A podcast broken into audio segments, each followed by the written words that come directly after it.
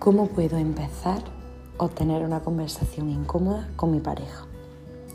Las conversaciones incómodas no nos gustan nada, de hecho nos provocan mucho malestar, porque puede derivar en una discusión o en un momento bastante desagradable, molesto, embarazoso en, en algunas ocasiones.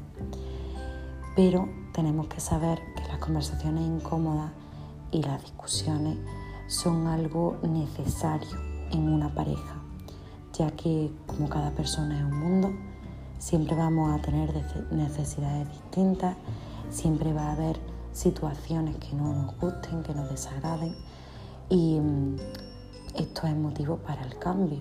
Por eso es muy importante tener conversaciones incómodas. ¿Cómo podemos empezarlas?